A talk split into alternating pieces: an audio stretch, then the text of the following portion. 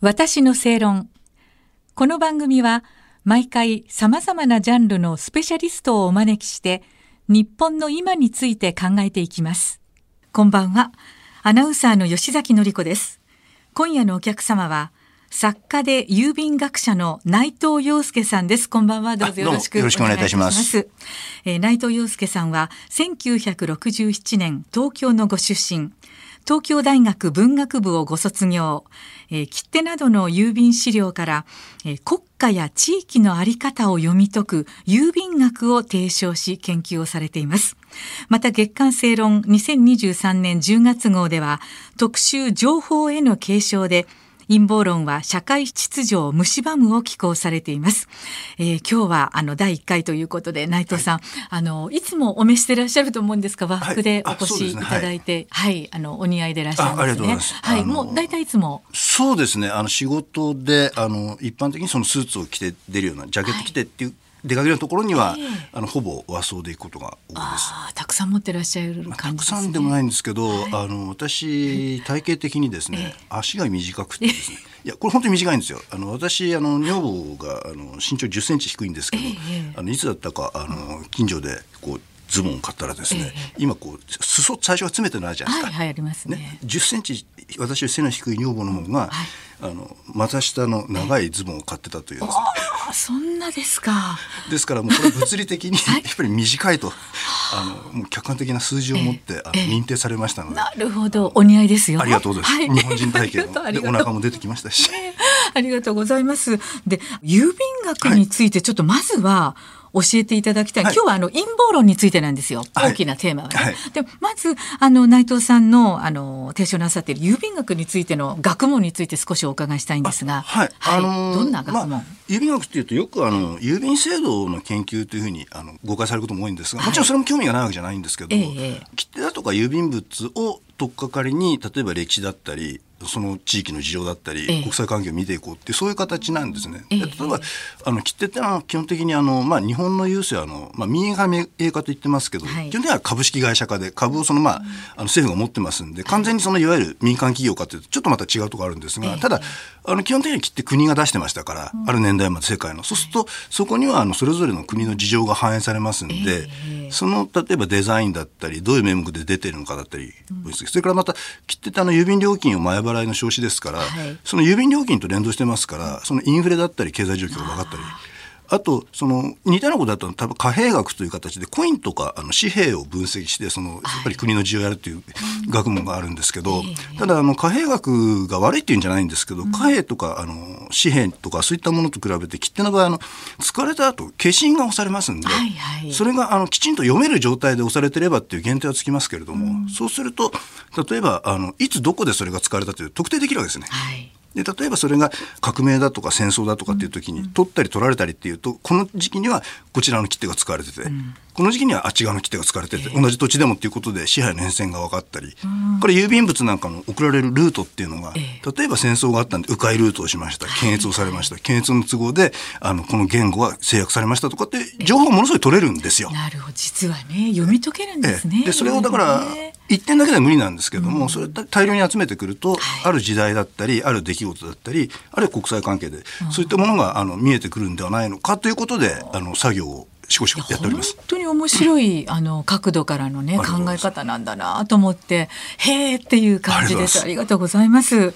えーそして今夜はあの陰謀論についてお伺いしたいんですが、は陰謀論って聞きますとねまあこれまでもいろいろなものがあったと思うんですが最近 SNS の発達で急激に拡散しているのがディープステート DS と呼ばれるものだそうなんですがちょっとこのご説明をお願いできますか？えっとですね、まあこれもあのはっきり言ってディープステートということを言ってる人たちが人によって言ってる中身が違ってきてますし、ええ。あの話しながら中身が全然違ってきちゃうじゃないかって話になるんですがあの端的に言っちゃうと、はい。なんか世界を牛耳る闇の勢力があると。はいそれをざっくりディープステートという言い方をまあおおよそしてるみたいなんですえね。えええあのでその人たちが例えば今の社会秩序だったり特にその、まあ、あのグローバル化と言われている現象は、彼らが自分たちの好きなように社会を誘導してるんだと。で例えばそのワクチンはいあのコロナのワクチンなんかでもあれもその陰謀があってありましたよ、ね、あのいろいろ言うじゃないですか、はい、その人口減らすためにやってるんだとか、えー、あの中にはそのチップが埋め込まれて、いやそんなチップが埋め込まれそんなチップが発明されたら発明したやつノーベル賞もんだって話になるわけですけど反ワクチン反ワクチン系の人なんか、ね、例えばいらっしゃったわけですけれども、はい。あれは例えばその背後に何かそれ牛耳ってる闇の勢力っていうのがあるで何ですか？いやそれは分からない。なぜならディープステート要するに奥の奥の院みたい奥の院みたいなとこ表に出てこない奥の院なんでディープステートって言い方をまあするわけですけれども。そういう人たちがいるという考え方なんですね。ただ銘々言ってる中身は違うんですけど大体なんとなく例えばそれはかつてはユダヤ人が牛耳ってるだとか、ありますがあれと似たような、あれのありだと思っていただければ、あ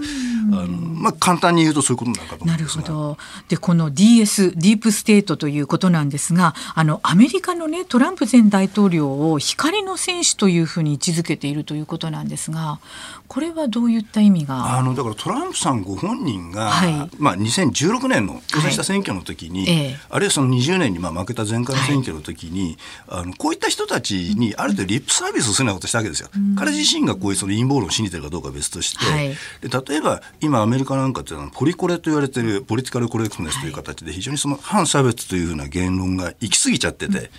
で例えばメリークリスマスとも言えないと。で特にその、まあ、もちろん差別はいけないし 被害を被った人それ救済するとはいいんだけど逆にそれが行き過ぎちゃって、で例えば黒人が不当に優遇されてるんじゃないかと思ってる白人の人たち大勢いるわけですよね。でそうすると例えばそういったところを牛耳ってるの誰かと、でそれに対してトランプさんなんかは例えば不法移民はいけないよねと、移民がいけないって言ってるじゃないです。か不法移民はいけないよねという言い方をすると例えばそういうリベラルの人たち特にグローバルスタンダードのを推進していく世界全体共存の価値観をみたいなことを言ってる人たちと敵対するような要するにアメリカファーストですから、というとそういう世界全体を牛耳って世界標準のグローバルをしていきたい DS と対極にいる人だというふうに祭り上げちゃった人たちがいるわけですよ。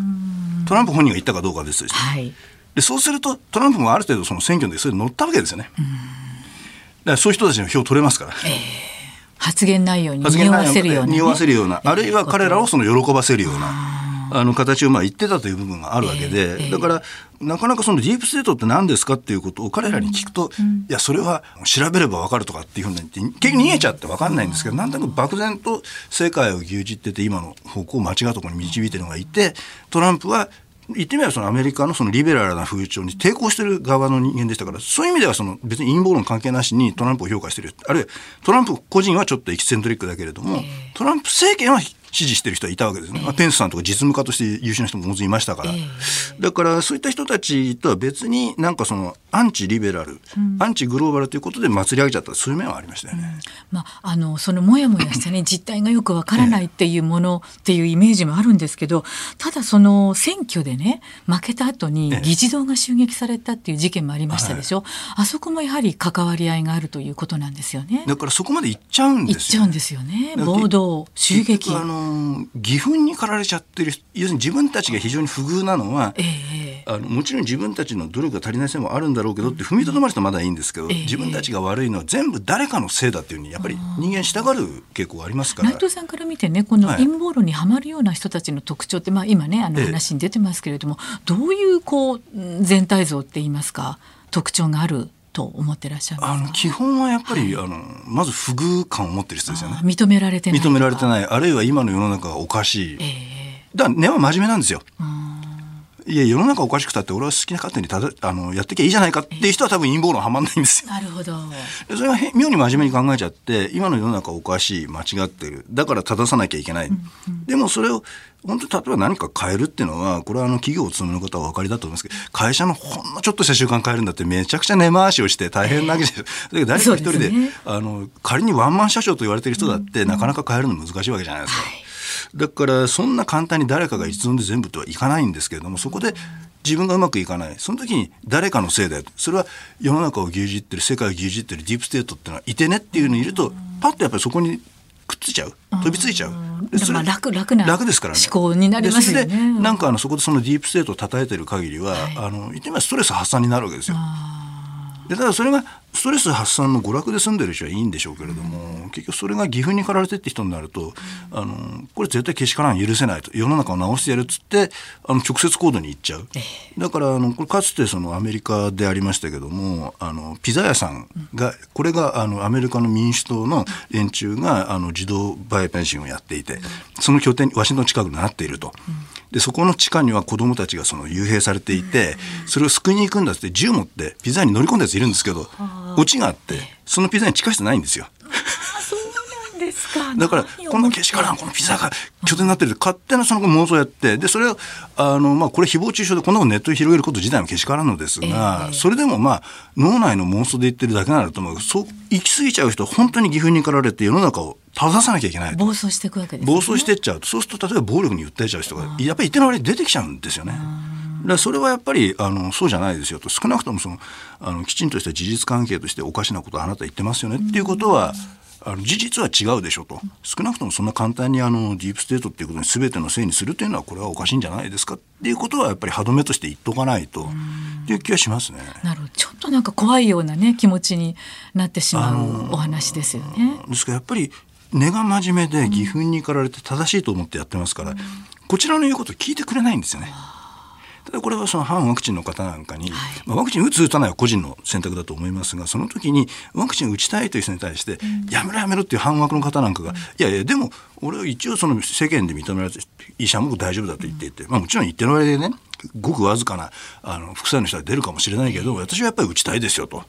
いう人に対して「いやそれは陰謀だ」とかってこう人のこともこう干渉してきちゃいますね。でそれは彼らは悪いと思ってやってないわけですよね。自分たち正しくて世の中のためにやってるのになんで分かってくれないんだという不遇感が募っちゃうと今度暴走に行っちゃうというなるほどそういう特徴がということ、いう傾向があるんだと思いますね。ありがとうございます。いえー、今日は陰謀論についてお話を伺いました。作家で郵便学者の内藤洋介さんでした。次回もどうぞよろしくお願いします。ますありがとうございました。私の正論。お相手はアナウンサーの吉崎紀子でした。